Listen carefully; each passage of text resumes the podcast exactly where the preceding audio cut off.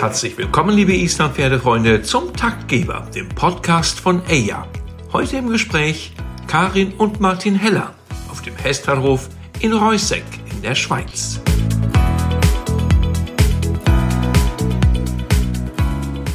Wir sind ganz in der Nähe der Berge natürlich, bei Luzern. Zürich ist nicht weit entfernt und es ist ein Paradies für Islandpferde. Wenn man hier hinkommt, sieht man, mit wie viel Liebe dieser Hof aufgebaut ist. Die Basis dafür ist natürlich die Leidenschaft fürs Islandpferd, das große Herz dafür.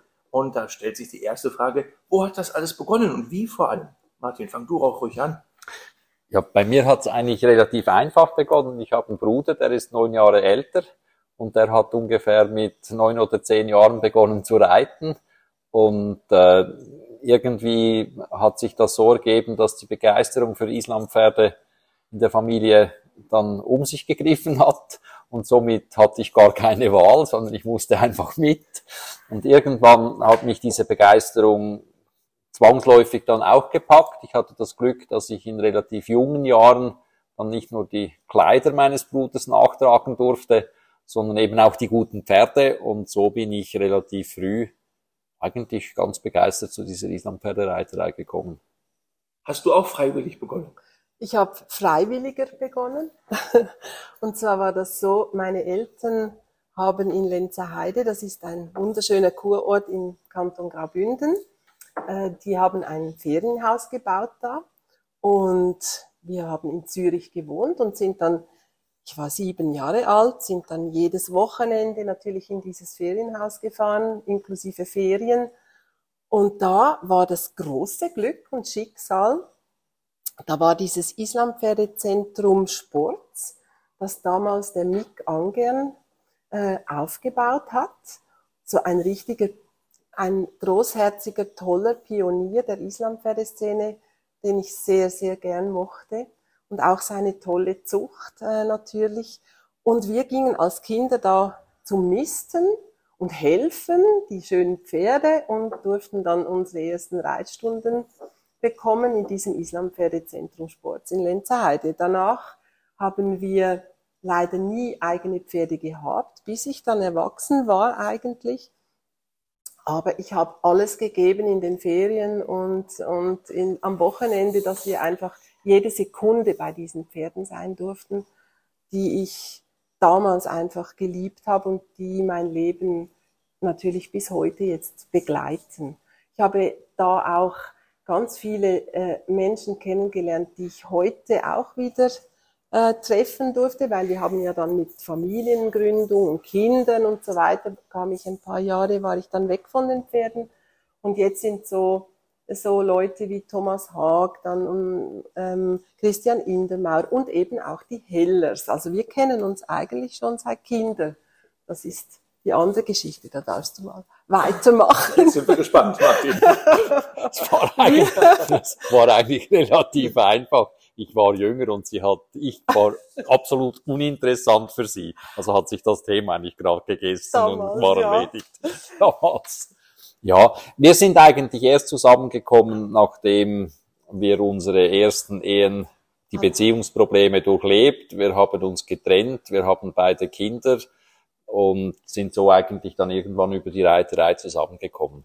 Sie ist die einzige Reitschülerin, mit der ich jemals ein Verhältnis angefangen habe. Und das hält bis heute. Ja, Ein haltbares Verhältnis. genau, seit 19 Jahren. Ja. Ja, genau so war das. Und das Ja. heißt, ihr habt viele Ideen schon in der Kindheit kennengelernt durch die eigene Beschäftigung, natürlich kindlich und spielerisch herangekommen, aber dann wurde es immer professioneller. Dann gab es ja bestimmt mal Turniere und auch die ersten Trainererfahrungen. Wie hat es bei dir begonnen, Martin? Wie bist du dann zum Turnierreiten gekommen? Also es war relativ einfach. Ich bin 1975 war das erste Turnier hier auf dem Hestarhof. Damals war der Hestarhof Mitte der 70er Jahre ziemlich neu entstanden und Eve und Rolf Barmettler haben das seinerzeit aufgebaut und ich bin mit, mit zehn Jahren bin ich mit einem, einem unserer Schimmel, die wir hatten, der hieß Rimfaxi, der ist 72 nach St. Moritz gekommen mit äh, Rainier Adelsteinsson und der wurde gekauft in der Familie und ich bin dann mit dem das erste Mal überhaupt ein Turnier geritten. Und ja, ein paar Jahre später bin immer geritten, hatte Reitstunden auf, auch auf viel auf Großpferden damals, weil das Angebot auf Islampferden war sehr, sehr eng. Und dann habe ich dann mit 15 durfte ich dann den Gloy übernehmen von meinem Bruder. Der ist vorher bereits in Holland und in Dänemark mit ihm EM gelaufen. Und da habe ich ja in der Jugendklasse eigentlich von Beginn weg relativ erfolgreich vorne mithalten können. Und dann mit 16 durfte ich wählen, Erwachsene oder nicht Erwachsene. Und ich bin, habe mich dann bei den Erwachsenen direkt das erste Mal für die EM in Norwegen 81 qualifiziert. Somit ist auch gesagt, wann ich geboren bin. und äh, ja, und ich habe natürlich im Vorfeld nebst dem Unterricht zu Hause, meine Mutter war Richterin, mein Bruder war mehrmals EM geritten, also da war ich sehr engmaschig betreut und mir wurde gesagt, was zu tun ist. Aber ich durfte auch an Kursen teilnehmen. Ich durfte, ich war bei Kursen bei Biggie damals, bei Johannes Hoyos, der hat Kurse gegeben in der Schweiz. Ja, und da habe ich, das hat sich dann fortgesetzt.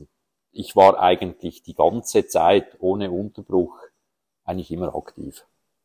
Und das Thema Training und Ausbildung ist euch natürlich eines, was weiterhin euch sehr am Herzen liegt. Ne? Also die Ausbildung ist etwas ganz Wichtiges, auch für dich, Karin? Absolut, ja. Das ist das A und O äh, in der Reiterei. Und ich glaube auch, dass wir in der Islampferdeszene oder damals auch uns, glaube ich, viel mehr mit der Ausbildung befassen mussten, mit der klassischen Reiterei auch, weil wir ja noch diese zwei Gangarten mehr haben und das Ganze sicher nicht vereinfacht war, aber umso wichtiger eben diesen roten Faden äh, der Ausbildung, des Skala der Ausbildung, die uns sehr am Herzen liegt, ähm, das durchzuziehen. Und so haben wir uns auch, denke ich, weitergebildet. Also Martin, du musstest, musstest ja Großpferde reiten, damit du richtig reiten lerntest.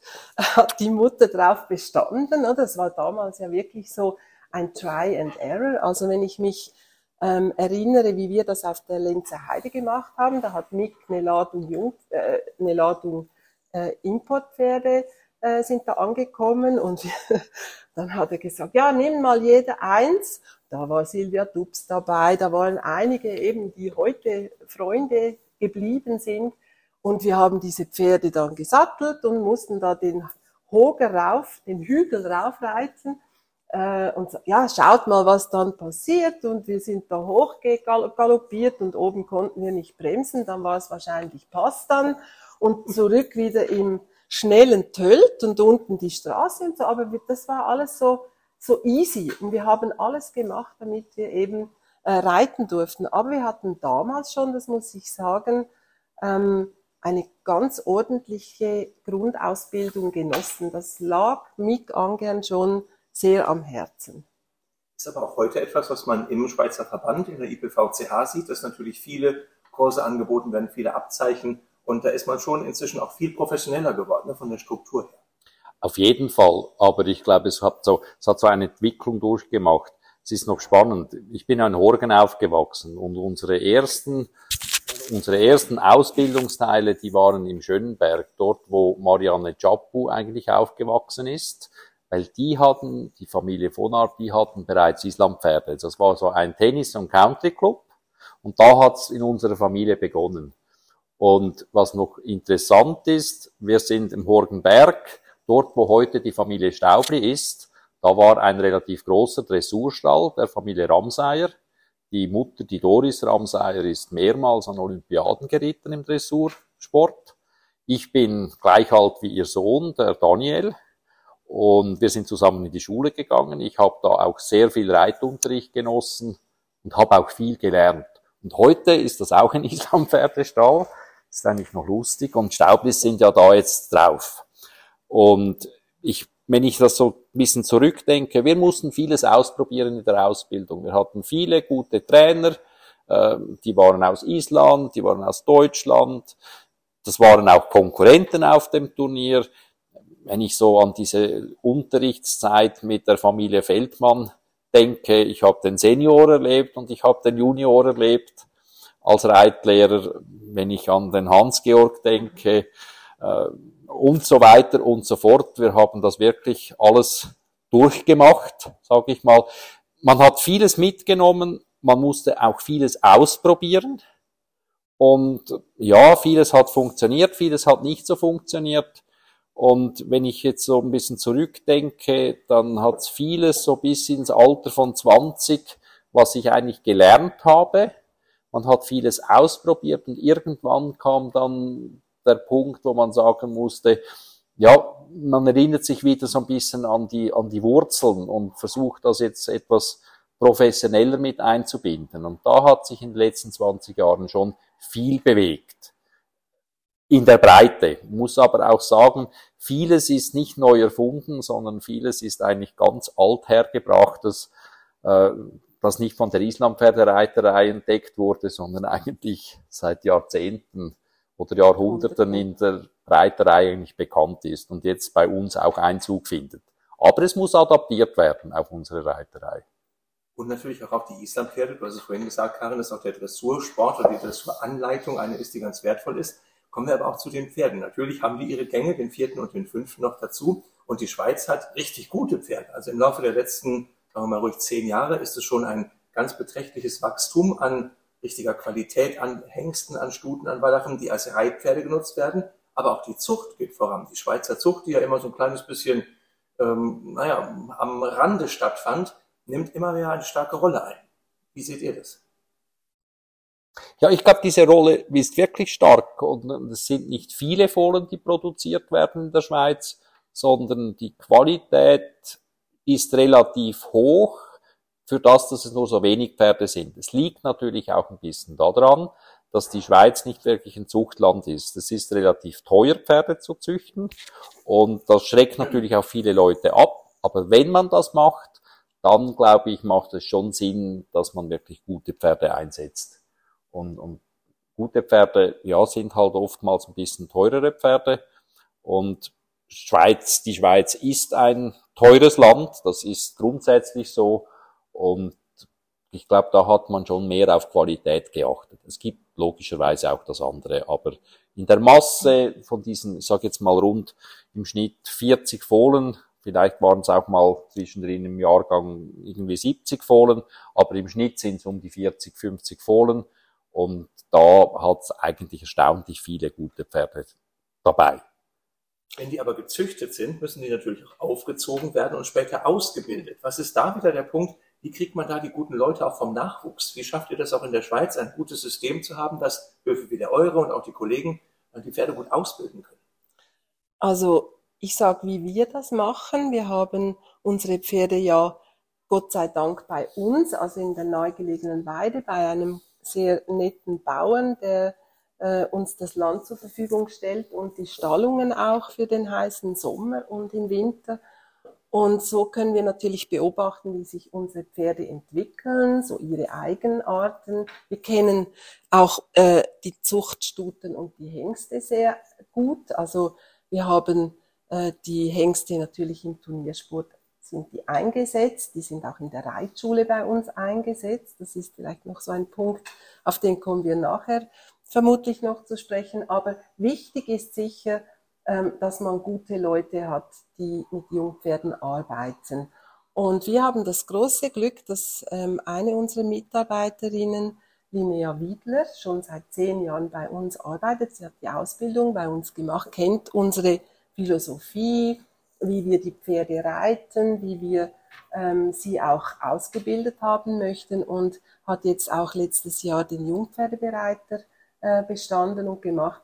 Und sie arbeitet ja schon seit vielen Jahren auch mit Jungpferden, hat sich da diese Erfahrung äh, angelehrt oder auch mit Martin dann natürlich oder mit uns zusammen äh, sich weitergebildet. Und das ist, glaube ich, ein Knackpunkt, dass man diese Kontinuität ähm, beibehalten kann. Also dass man die Leute bei der Stange halten kann auch, dass das attraktiv ist für, für die äh, Leute mit den Pferden zu arbeiten, aber auch, dass die einen Faden haben, dass die wissen, wie sie arbeiten dürfen und sollen mit diesen jungen Pferden. Ich glaube, der eine Punkt, den du gerade genannt hast, Kontinuität ist dabei sehr wichtig, aber auch das Thema Wertschätzung. Einerseits der Menschen, die mit den Pferden arbeiten, für die Pferde und für die Verantwortung, aber natürlich auch vom Betrieb für seine Mitarbeiter. Wie ist da eure Idee? Weil häufig hört man ja und erlebt man, dass auf Höfen ganz viel Fluktuation stattfindet, dass einfach viele Mitarbeiter nur kurz bleiben, dass einfach auch diese Kontinuität nicht gewahrt ist, eben durch solche Kurzlebigkeit. Was ist da euer Ansatz? Ja, ich glaube, es ist schon das Wichtige, äh, junge Mitarbeiter, die eine Ausbildung beginnen, die wollen ja etwas lernen. Die wollen ja auch weiterkommen. Äh, die Wertschätzung ist auf der einen Seite sicher, dass sie ein Salär, ein Lohn erhalten müssen, wo sie irgendwann davon leben können. Das ist sicher ein Punkt. Das andere ist aber auch neben der Wertschätzung, dass ihre Arbeit geschätzt wird, dass sie sich auch entwickeln können. Und da sind wir am gleichen Punkt wie vorhin angesprochen. Wenn ich so die Szene beobachte, dort, wo gut geritten wird und gezüchtet wird, sind erstaunlicherweise diese Pferde immer besser als an denen Orten, wo nur gezüchtet wird und nicht so gut geritten wird. Und das hängt natürlich eins eins zusammen. Äh, wenn man die jungen Pferde nicht gut anreitet, dann wird es schwierig, die auf ein gewisses Niveau zu bringen. Wenn man nicht die Idee hat, wie soll sich ein gutes Pferd anfühlen, dann kommt man auch nicht auf die Idee, wo soll die Ausbildung hingehen. Und da haben wir halt, versuchen wir immer, ich sage auf der einen Seite die Leute zu fördern, auf der anderen Seite sie eben auch, ich sage jetzt mal ein Stück weit, mit ins Rampenlicht zu stellen. Also dass die halt auch auf Turnieren starten können, sich auch messen können mit anderen. Das muss nicht bei jedem das Hauptziel sein. Aber diese Plattform sollte geboten werden. Und wir haben ja schon einige Lehrlinge ausgebildet. Sieben sind Sieben mittlerweile, ja, okay. Ja. Und da hat's welche, die sieht man und kennt man nicht so gut. Da gibt's aber andere, die stehen in der Szene an der Front und, und präsentieren sich. Und ich glaube, es hat Platz für beides. Aber wenn die Leute bleiben wollen und der Reitsport ist ein teurer Sport, dann hat man als Betrieb die Möglichkeit, diejenigen, die sich präsentieren wollen, auch zu fördern und ihnen die Plattform zu bieten. Und dann muss man halt selber auch mal ich sage, man muss nicht ins zweite Glied stehen, das ist gar nicht notwendig. Aber man muss ihnen die Plattform geben können, dass sie sich wirklich entwickeln. Und dann haben die auch Freude dran und dann bleiben die auch. Ich glaube, das ist ein Punkt. Und es gibt noch einen anderen Punkt und das ist die Teambildung. Also wie geht man untereinander im Team um? Also wir haben das große Glück, Glück gehört auch dazu, dass man auch die richtigen Leute findet oder ähm, bei sich hat dass auch Jana Karcher, die ist, hat auch die Ausbildung bei uns gemacht und sie ist jetzt auch schon acht Jahre hier. Ähm, dann steht die nächste Lehrtochter, die nächstes Jahr abschließt, hat schon gefragt, ob sie bleiben darf und so. Und ich glaube, das ist auch ein bisschen ein Zeichen, dass wir eine sehr gute Stimmung haben auf dem Hof. Und die Wertschätzung, die ist einerseits, wie Martin gesagt hat, dass man die guten Pferde als quasi Dozenten den Leuten zur Verfügung stellt. Aber das andere ist sicher auch, wie gehen wir miteinander um. Und wir haben jeden Morgen hier Rapport um 9 Uhr, da bin ich anwesend, manchmal ist auch Martin anwesend. Ähm, da werden, wird der Tag besprochen, aber da spüren wir auch, oder ich spüre auch, wie geht's den Leuten. Und wenn was ist, die kommen zu mir, da ist sehr viel Vertrauen auch da und wir sprechen dann die Themen an, wenn Probleme da sind. Wir haben manchmal Einzelgespräche, manchmal Gruppengespräche, aber ich, mir ist das extrem wichtig, dass die Leute wirklich glücklich sind bei uns, dass sie sich freuen, hier zu arbeiten. Und das strahlen die auch aus. Ich denke, das ist dir vielleicht auch aufgefallen, dass man hier willkommen ist und dass sie unsere Philosophie und unsere Herzlichkeit auch nach außen tragen. Das ist jedenfalls das Echo, das wir haben. Und das macht unsere Mitarbeiterinnen und Mitarbeiter auch stolz, glaube ich. Inklusive auch die beiden Mitarbeiter in der Landwirtschaft, der Adam und der André. Adam ist auch bereits zehn, über zehn Jahre mhm. hier bei uns. Und die gehören genauso zum Team. Und das spüren die auch. Und eben kleine Feste oder ähm, mal ein Essen, wir laden sie ein, kleine Gesten, die dazu führen, dass man sich hier wohlfühlt. Ich glaube, das gelingt uns ganz ordentlich. Wir haben ein gutes Beispiel direkt hinter uns. Eine Mitarbeiterin, die ein halbes Jahr bei uns ist, leitet gerade Patrick von Reykjavik in der Halle. Auch ein Lehrmeister, wo man ganz, ganz viel mitnehmen kann. Wenn man natürlich dann auf den Hof kommt, merkt man das, was du gerade gesagt hast, Karin, dass man einfach hier hell und freundlich und herzlich willkommen ist und wird. Das bringt uns aber dann eben auch zu diesem Hof. Da ist ja vieles neu entstanden. Es gab natürlich den alten Standort, nur wenige hundert Meter gefühlt weg und ähm, den neuen und hier. Und was macht den aus? Also ich empfinde ihn als wirklich hell, freundlich, einladend, sehr gut ähm, strukturiert. Die Dinge sind ganz praktisch und ganz nutzenorientiert natürlich gestaltet, anhand der vielen Erfahrungen, die er mitbringt. Aber es ist ein Ort der Ruhe auch. Ne? Also man hier ist, da, da wird nicht groß gewiehert, die Pferde stehen ruhig da, sind am Anbinder äh, still und freundlich, sind dann in der Halle natürlich gleich energisch wieder dabei, wenn von ihnen etwas gefordert wird. Das ist eine gute Atmosphäre, die hier herrscht. War das euer Ziel und wie habt ihr es umgesetzt? Ja, ich glaube, das Ziel war es definitiv. Das ist schon so. Man muss so ein bisschen die Geschichte anschauen. Wir sind ja wirklich seit Anfang an mit dem Pferdesport verbunden und wir haben ja auch viele Pferde ausgebildet. Wir haben viele Pferde auch auf Turnieren gezeigt. Das sind ja, ich habe es mal ausgerechnet, ich bin glaub, mittlerweile mit insgesamt etwa acht verschiedenen Pferden an Weltmeisterschaften geritten. Und dann hat man schon so Ideen und hat ja auch viele Höfe gesehen. Und wenn dann die Möglichkeit besteht, was aufzubauen, da muss man vielleicht schon sagen, der Hestarhof, den gibt's ja schon lange. Und die Eve Barmettler und der Rolf damals, die haben Mitte der 70er Jahre oder in der ersten Hälfte der 70er Jahren diesen Bauernhof gekauft. Und das war relativ klein und überschaubar. Und das ist gewachsen, organisch gewachsen, irgendwann aus allen Nähten geplatzt und trotzdem weiter gewachsen. Und da war keine Nachfolge da. Das war ein glücklicher Zufall, dass, das muss man sagen, dass hier im Ort eine moderne Melioration angedacht wurde.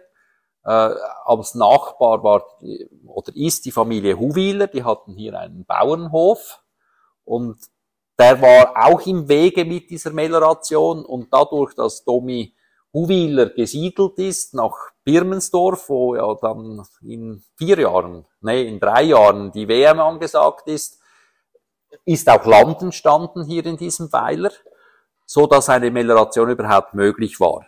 Und wir haben unseren Hof ein, zwei Kilometer weiter gehabt. Das war auch klein und überschaubar und organisch gewachsen, auch aus allen Nähten geplatzt. Äh, und irgendwann hat sich das ergeben, dass wir, und Eve und wir haben eigentlich über Jahre hinweg immer auch zusammengearbeitet. Ich bin schon als Kind hier auf dem Hof gewesen und durfte im Bericht mithelfen und kannte diesen Betrieb, kenne auch die ganzen Nachbarn und alle. Und da hat sich das Projekt dann rauskristallisiert, dass man hier eigentlich nicht auf der grünen Wiese, sondern im, im überbauten Areal eigentlich eine grüne Wiese entstehen lassen kann und in diesen Grenzen diesen Betrieb aufbauen kann. Und ich glaube, unser Vorteil war das, dass wir nicht mehr ganz jung waren, dass wir eigentlich klare Vorstellungen hatten, wie so etwas sein kann oder könnte oder müsste in dieser Größe, wie es auch möglich war. Und auch das Glück, dass wir, ich sage jetzt mal so aufgestellt sind, dass wir auch die Möglichkeit hatten, diesen zehnjährigen Prozess der Planung und des Aushaltens und des Überlebens äh, ja tatsächlich machen konnten.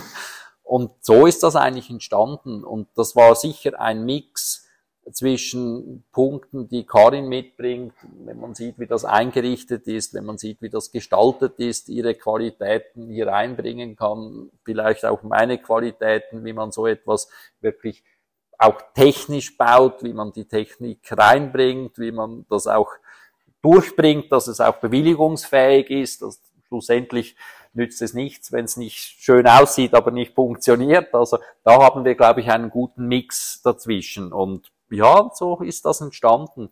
Und ich glaube nicht zuletzt auch die Situation sei das über die Betriebsführung, die sich sicher verändert hat die letzten Jahre nicht zuletzt ich mit meinem Unfall, wo ich mich operativ immer mehr zurückziehen musste, äh, durfte, musste, kann man jetzt anschauen, wie man will, Äh, Karin, die sicher operativ immer mehr ins Zentrum rückt. Wir haben insgesamt zehn Angestellte mit Lehrlingen und auch Teilzeitleuten und dass da ja auch im Bürobereich einiges notwendig ist. Ich glaube, das ist jedem klar. Und ich glaube, das ist unser Glück, dass wir auch auf diesem Bereich versuchen, das relativ seriös und vernünftig zu machen und das, da heben wir uns, glaube ich, auch ein bisschen ab von anderen Betrieben, dass auch das Administrative mehr oder weniger läuft. Besser geht immer.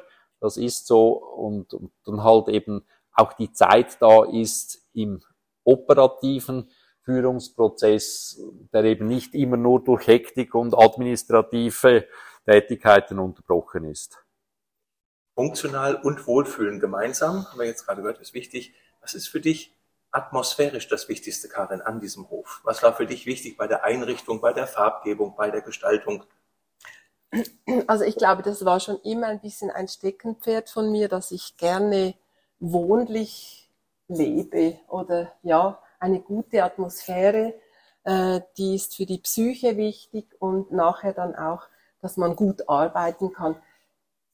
Ähm, ich glaube, das Glück war auch, dass wir eine tolle Architektin haben, die ganz viele Bauten schon früher oder ein Stil von ihr ist dieses Backstein, diese Backsteinbauten und das hat sehr viel vorgegeben. Und ich hatte lustigerweise, ich kann nicht gut Pläne lesen, zum Leidwesen manchmal von Martin und der Architektin. Aber ich habe ein sehr gutes Vorstellungsvermögen, wie die Räume ausschauen, auch wenn sie noch gar nicht äh, da sind. Und was, was wirklich, am, es war mir sonnenklar, wie das hier oben ausschauen muss. Und das Einzige, was geändert hat, war diese Mauer hinter uns. Das hätte Glas sein, werden, also sein sollen, aber das war dann zu viel Glas und das wurde dann Backstein.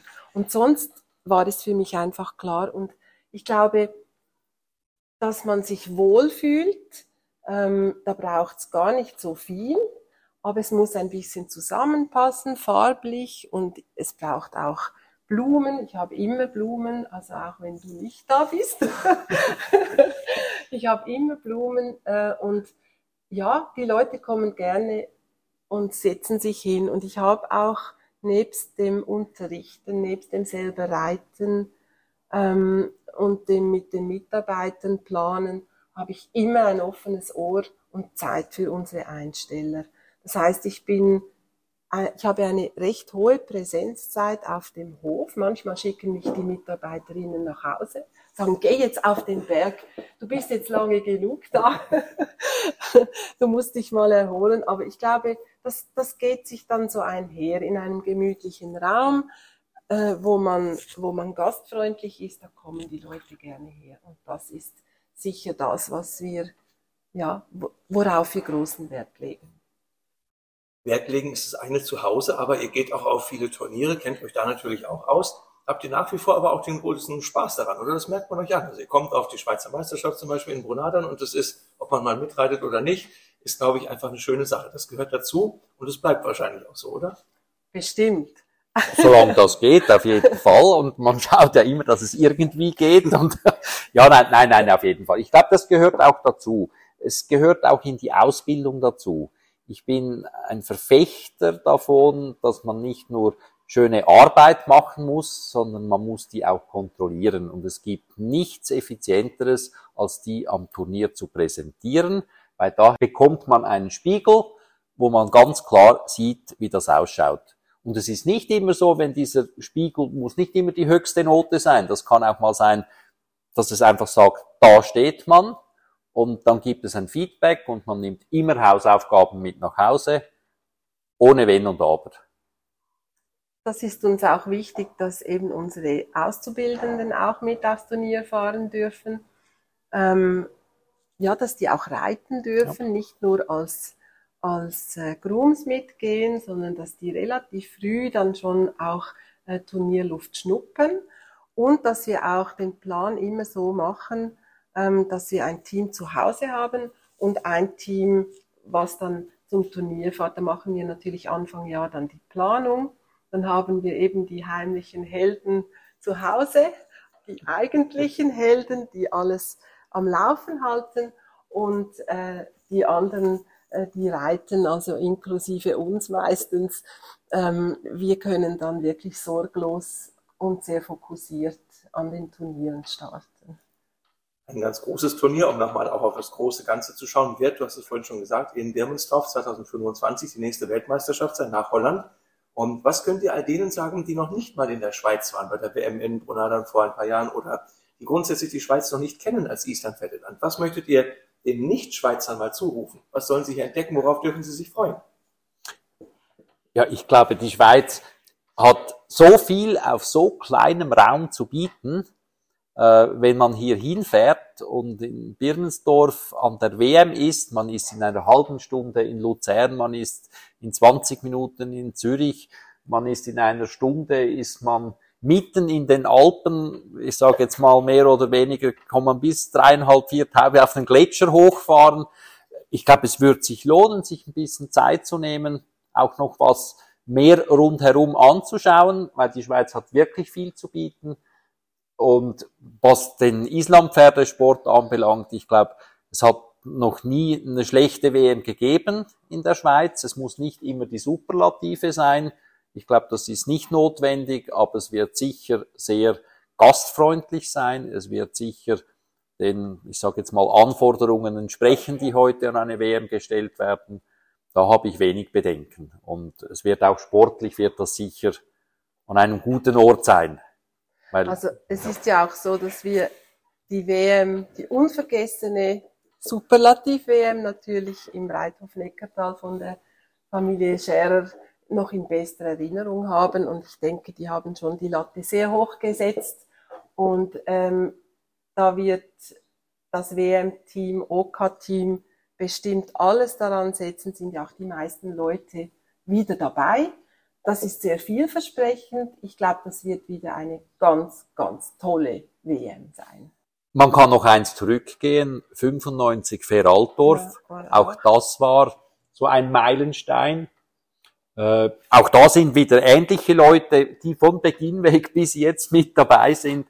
Und da habe ich keine Bedenken. Ich glaube, es ist nicht mehr der Anspruch, dass man alles noch größer, noch neuer, noch besser machen muss. Ich glaube, das hat sich ein bisschen verändert sondern jetzt geht es vielleicht darum, das Ganze auch in, in ein Format zu bringen, wo es auch noch dem entspricht, was es tatsächlich ist. Wir sind eine Randsportart, das müssen wir realistisch sein, wir werden nie 50.000 Zuschauer haben, aber es soll für die vielen, die kommen, für die soll, soll, soll es schön sein.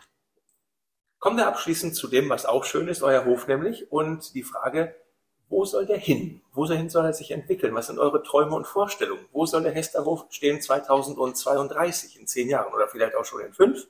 Was habt ihr für eine Idee, für einen Wunsch? Ach, ich möchte gar nicht dran denken, was in zehn Jahren ist. mein größter Wunsch ist, dass wir noch lange hier leben und arbeiten dürfen. Das ist mal das eine. Ich glaube, der Fokus, den wir haben, ähm, gute Ausbildung anzubieten, sei es im Beruf oder auch für die Reitschüler. Das ist uns immer wichtig gewesen. Das ist auch, wird auch sicher wichtig bleiben. Ähm, ich hatte das Glück, noch äh, die Ausbildung zur Bewegungstrainerin EM machen zu dürfen. Wir setzen uns sehr stark mit Sitz, Einwirkung und Ausbildung auseinander und legen wirklich einen großen Wert darauf. Mein Wunsch wäre es, wenn unsere Mitarbeiterinnen und Mitarbeiter diesen Gedanken und diese Idee, nämlich gut zu reiten, einfach gut und schön zu reiten, ähm, mittragen würden und vielleicht, wer weiß, irgendwann jemand von Ihnen den Hof weiterführt. Nicht in unserem Sinn, das darf auch ändern, aber die Reiterei, die muss besser werden und dafür setzen wir uns sehr stark ein. Ja, Karin hat das richtig gesagt. Ich werde es nochmals ein bisschen noch klarer formulieren. Wir sind in einem Alter, wo die Vision, was in zehn Jahren alles besser und größer sein muss, die ist vorbei. Also das muss man realistisch sehen, sondern wir haben etwas geschaffen, das funktioniert, das wird sich weiterentwickeln, aber es ist nicht mehr so, dass wir in zehn Jahren die treibenden Kräfte sein werden.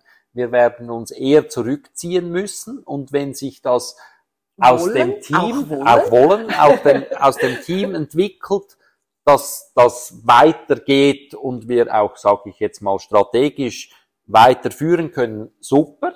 Wenn sich das anders entwickelt, kann es auch sein, dass es irgendwann einen Schnitt gibt. Auch das ist, und ich glaube, wir schließen nichts aus.